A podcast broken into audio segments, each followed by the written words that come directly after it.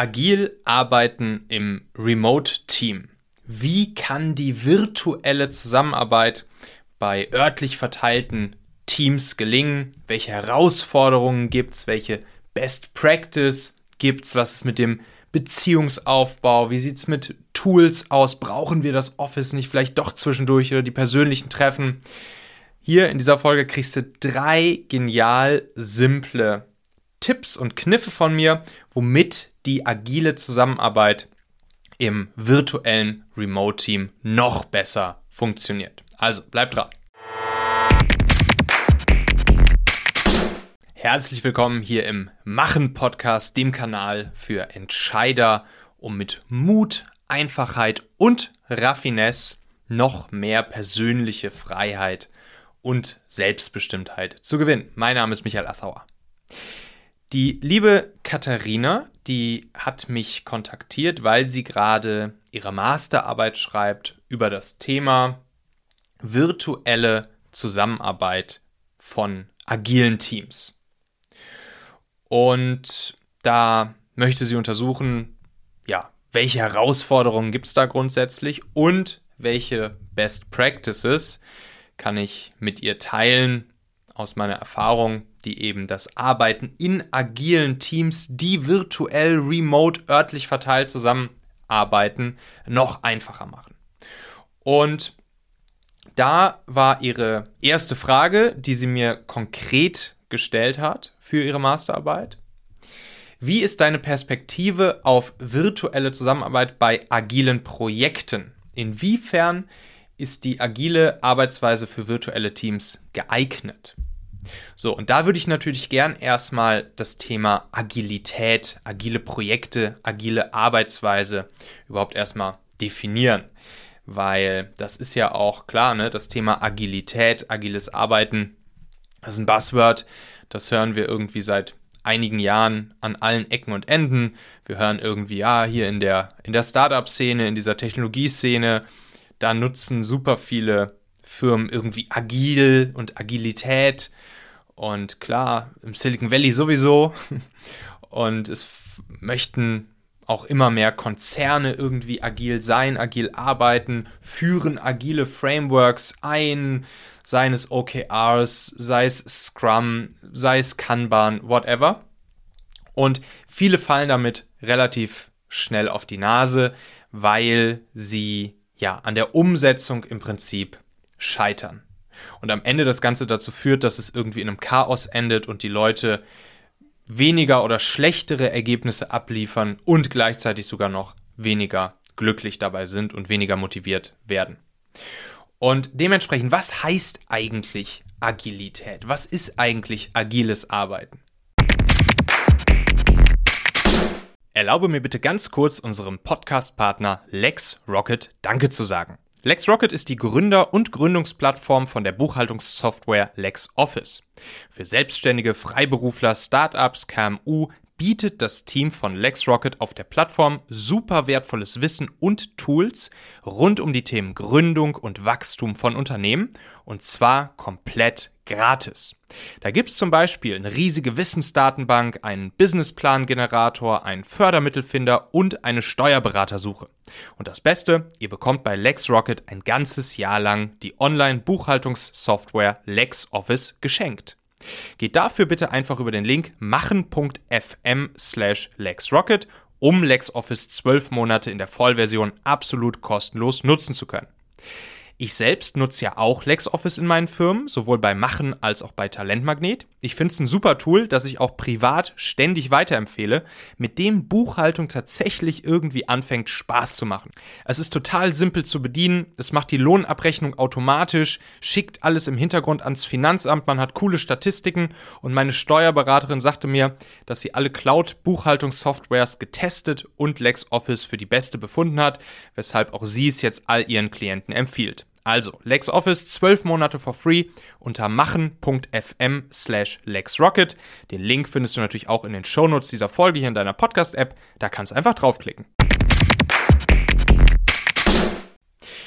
Ganz, ganz, ganz simpel runtergebrochen bedeutet für mich Agilität, dass es gerade bei Projekten, wo mehrere Menschen zusammenarbeiten, aber das Ergebnis noch unsicher ist, weil es zum Beispiel ein, ein komplexes Projekt, zum Beispiel der Bau eines neuen Produktes ist, dass das Ergebnis am Anfang noch nicht ganz klar definiert werden kann. Das ist dann die Grundlage dafür, Agilität überhaupt nutzen zu können. Also ein Projekt mit Komplexität und unsicherem Ergebnis soll uns als Team ermöglichen, auf dem Weg hin zu diesem Ergebnis sozusagen die einzelnen Schritte immer anpassen zu können, weil wir auf dem Weg gelernt haben, was wir jetzt tun wollen, um zum Ergebnis zu kommen. Und genau das ist erstmal grundsätzlich Agilität. Sozusagen auf dem Weg zum Ergebnis den Weg selbst nochmal wieder anpassen und iterieren zu können. Und genau hier liegt ein ganz, ganz, ganz großes Missverständnis vor. Viele interpretieren das jetzt so, indem sie denken, okay, dann heißt ja Agilität, im Prinzip kann jeder von morgens bis abends machen, was er will und äh, wir gucken da mal, was passiert. Und genau das ist Agilität nicht. Das Wichtigste bei Agilität ist, dass auf dem Weg hin zum Ergebnis ganz klare Prozesse eingehalten werden.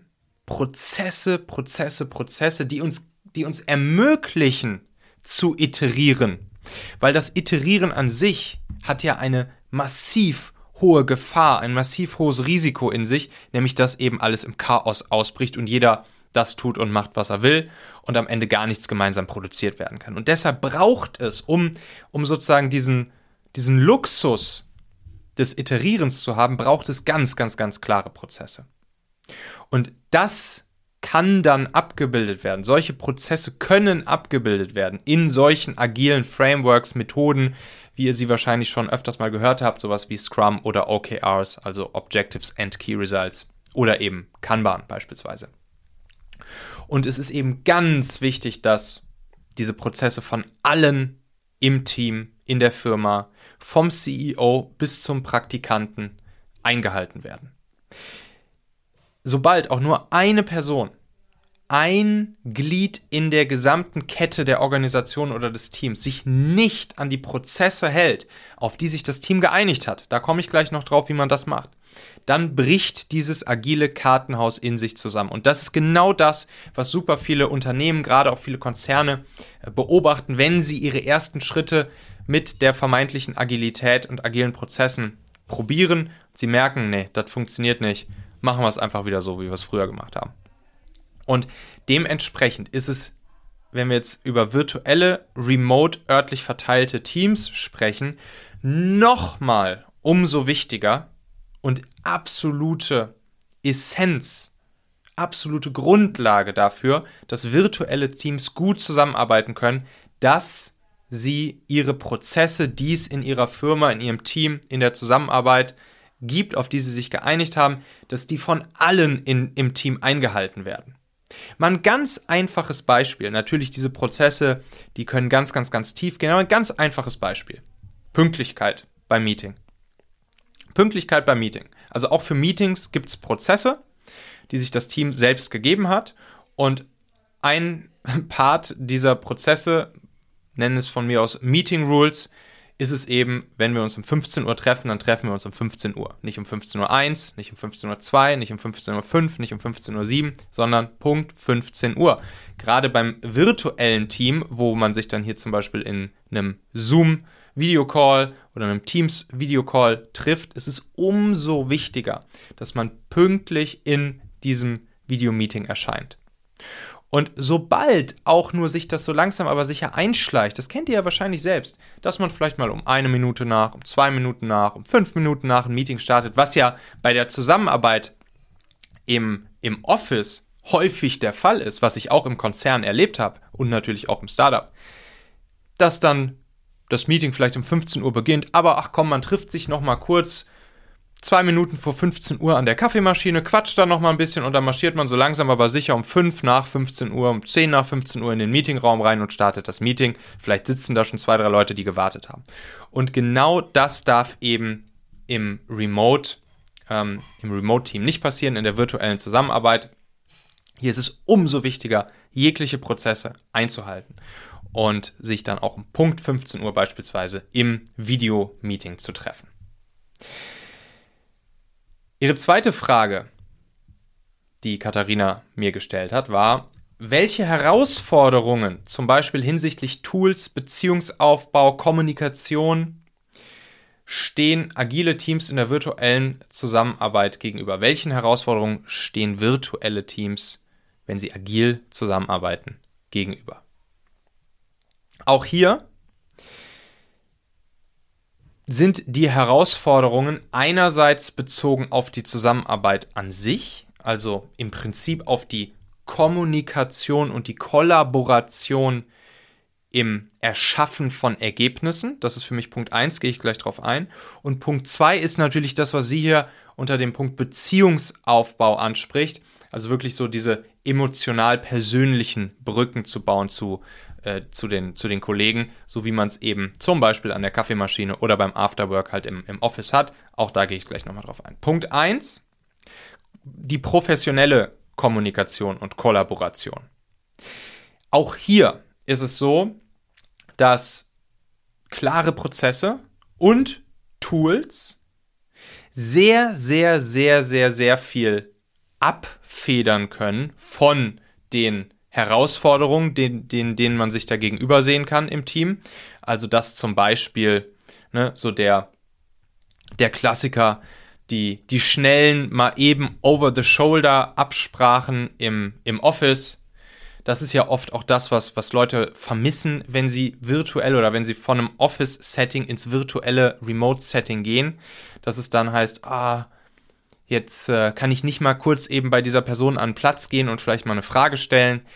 Aber genau das müssen die Prozesse und die Tools eben abfedern. Und das können sie. Das ist das Gute an der Sache. Man muss es sich halt nur beibringen. Da gab es hier im Machen-Podcast die Folge 302 mit dem guten Manuel Pistner. Unbedingt anhören. Eine meiner besten Podcast-Folgen ever hier im gesamten Podcast.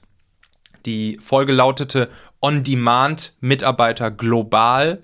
So geht die volle Unabhängigkeit. Er, er, erklärt, wie man ein globales Team aus virtuell verteilten Mitarbeitern aufbaut und wie man es eben hinkriegt, dieses Team perfekt zu führen und zu perfekten Ergebnissen zu bringen. Und da hat der Manuel den Satz gesagt, das Office ist auch nur ein Tool. Das Office ist auch nur ein Tool. Und genauso ist es ja. Wenn ich over-the-shoulder-mäßig mal kurz irgendwen anschnacken kann bei mir im Office und eine Frage stellen kann, dann liegt das eben daran, dass wir hierfür das Tool Office nutzen. Ich kann aber auch ganz, ganz easy irgendein anderes Tool, irgendeinen anderen Prozess für dieses definieren, der wahrscheinlich am Ende sogar noch deutlich besser ist, weil die Informationen, die bei diesem Over-the-Shoulder-Gespräch rauskommen, ich auch meinen anderen Kollegen und Kolleginnen zur Verfügung stellen kann. Zum Beispiel durch eine schöne Prozessdokumentation etc. Komme ich gleich nochmal drauf zu sprechen. Aber genau das, was die Leute vermissen, wenn sie, zuerst, wenn sie zum ersten Mal in der Remote, im Remote-Setting sind, das müssen halt die Tools und Prozesse dann abfedern und sogar noch besser zur Verfügung stellen, um auf ein gleiches oder besseres Ergebnis zu kommen. So, und dann Thema Beziehungsaufbau, sozusagen so diese persönlichere, emotionalere Kommunikation mit den Menschen. Klar, das ist ein wichtiger Punkt. Und ich glaube auch, dass so diese, diese kleinen Hacks, die, die da teilweise jetzt genutzt werden, auch während Corona, sich gemeinsam per, per, per Videocall-Meeting Mittagessen, vielleicht nochmal ein gemeinsames Afterwork-Event per Videocall machen und so. Das sehe ich auch, dass das nicht, dass das nicht das gleiche ist, wie wenn man jetzt mit den Leuten irgendwie persönlich am, am selben Tisch sitzt und vielleicht eine Afterwork-Session zusammen macht oder mittags im, im Office oder irgendwo in der Stadt gemeinsam Mittagessen geht. Und das können wir trotzdem auch wiederum abfedern. Es ist ja ist die Kraft der Organisation. Warum bauen wir eine Organisation, ein Team aus, aus unterschiedlichen Menschen auf? Wir bauen das Ganze auf, um gemeinsam stärker zu sein als sozusagen jeder einzelne von uns. Die Summe aller Teile, aller, aller Mitarbeiter ist stärker als jeder für sich. Das kriegen wir hin, das kriegen wir locker hin, indem wir eben für Tools und Prozesse sorgen. Aber diese persönliche Kommunikation untereinander, die lässt sich nicht ganz so einfach über Tools und Prozesse abbilden. Und deshalb würde ich immer empfehlen, mindestens einmal sich auch persönlich zu treffen.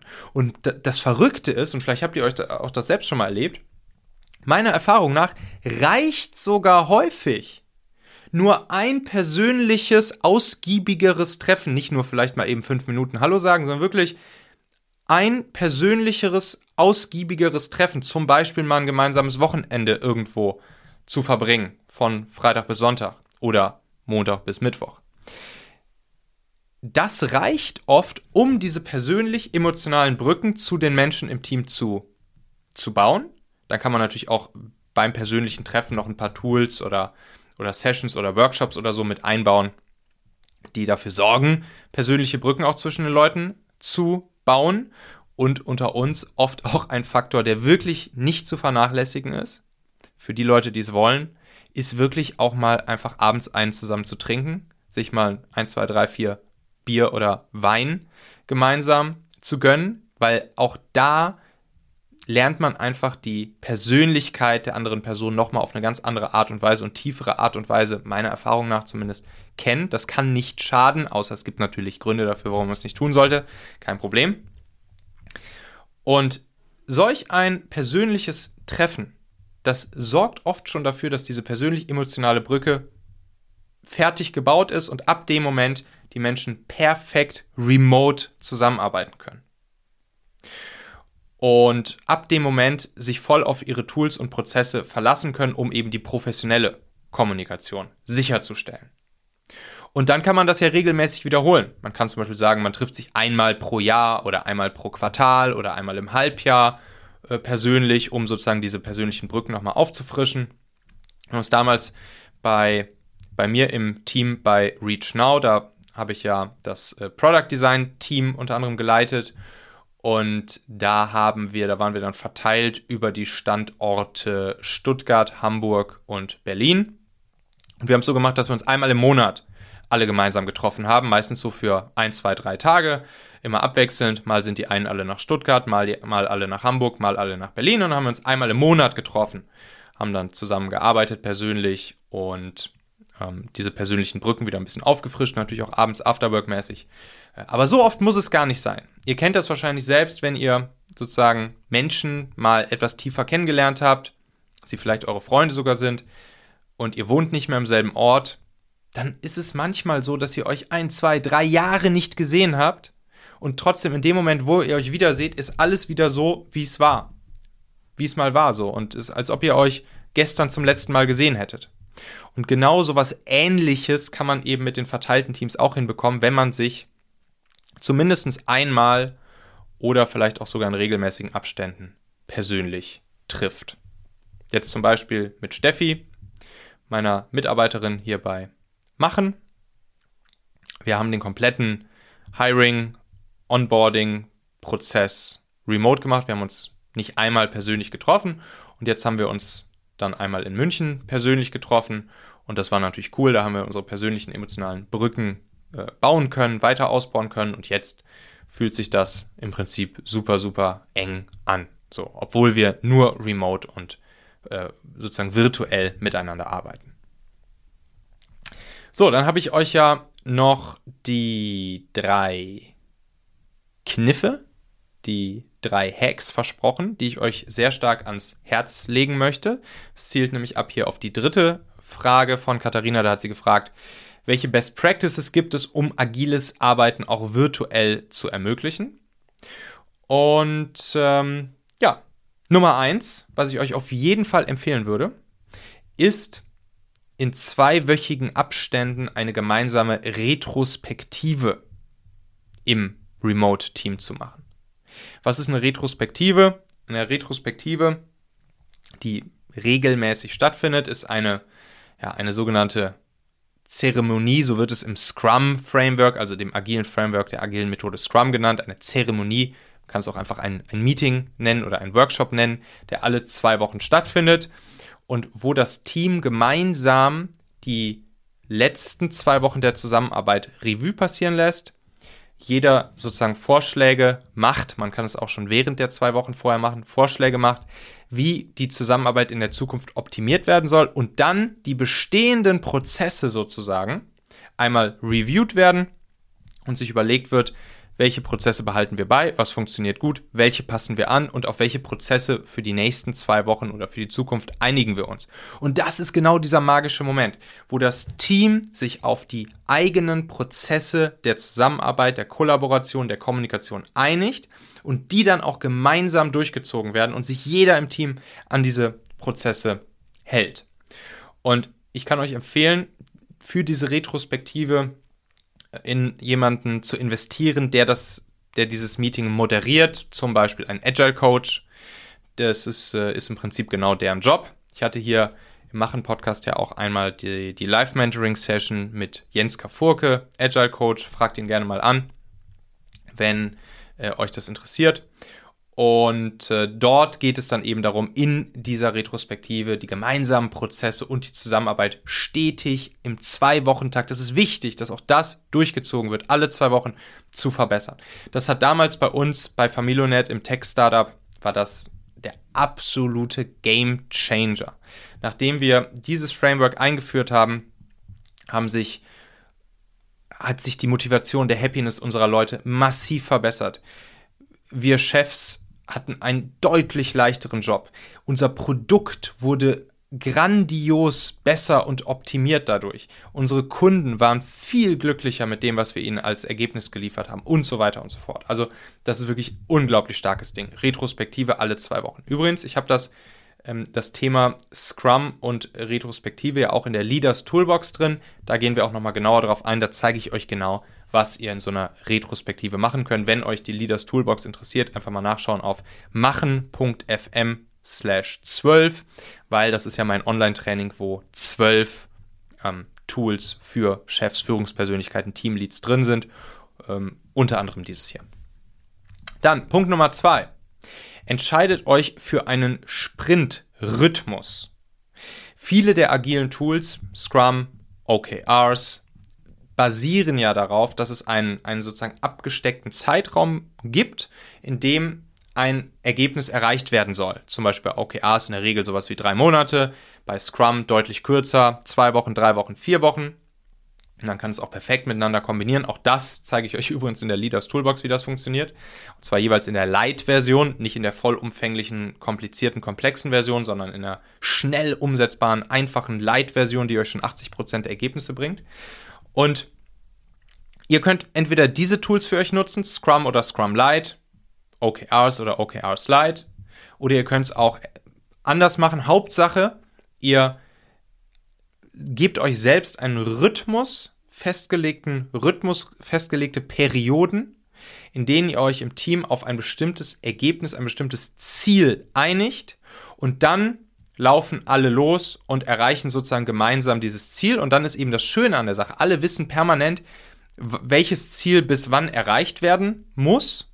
Und gleichzeitig können sich auch alle sozusagen in ihren persönlichen Tunnel virtuell verteilt auf der ganzen Welt sozusagen zurückziehen und an diesem, äh, an diesem Ergebnis arbeiten, ihren Part dazu beitragen und dann eben über die Prozesse und die Tools, die es gibt, miteinander kommunizieren, um gemeinsam dieses Ergebnis zu erreichen. Super, super, super mächtig. Punkt Nummer drei, Kniff, Hack Nummer drei, den ich euch gerne mitgeben möchte, ist, dass ihr all eure Prozesse und Arbeitsweisen stets dokumentiert haltet in einer SOP-Library oder auch einem SOP-Handbuch, wie es zum Beispiel bei uns bei Machen heißt. Was ist SOP? SOP steht für Standard Operating Procedures. Stand sta st Standard Operating Procedures. So. Und dieses Handbuch oder diese Library, das ist im Prinzip eine Dokumentation, wo all eure Standard Operating Procedures, also eure Prozesse, eure Prozeduren, die getan werden, die Schritte, die getan werden, um zu einem bestimmten Subergebnis zu kommen, die Prozesse, auf die ihr euch im Team in der Retrospektive einigt, die sind dort alle dokumentiert und festgehalten. Und auch immer up-to-date gehalten und auch immer wieder erweitert oder natürlich auch gern mal gekürzt, weniger ist mehr, wenn vielleicht Dinge noch unverständlich sind. Und je Prozess, also je einzelnen Prozessschritt, den ihr darin dokumentiert, ist es wichtig, verschiedene Dinge festzuhalten. Ich gehe jetzt mal ganz kurz durch welche. Ich werde dazu auch nochmal eine eigene Folge machen und das mit euch auch einmal zeigen, wie das genau aussehen kann, wie die Vorlage aussieht, wie wir das hier beim Machen nutzen, bei Talentmagneten nutzen.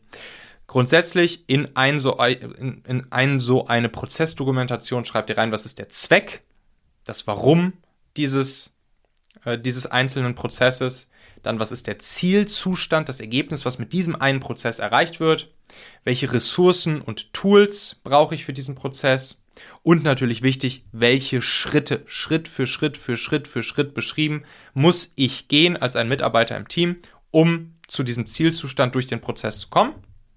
Dann kann man noch weiteres hilfreiches Material sozusagen in diese Dokumentation dieses einen Prozesses packen.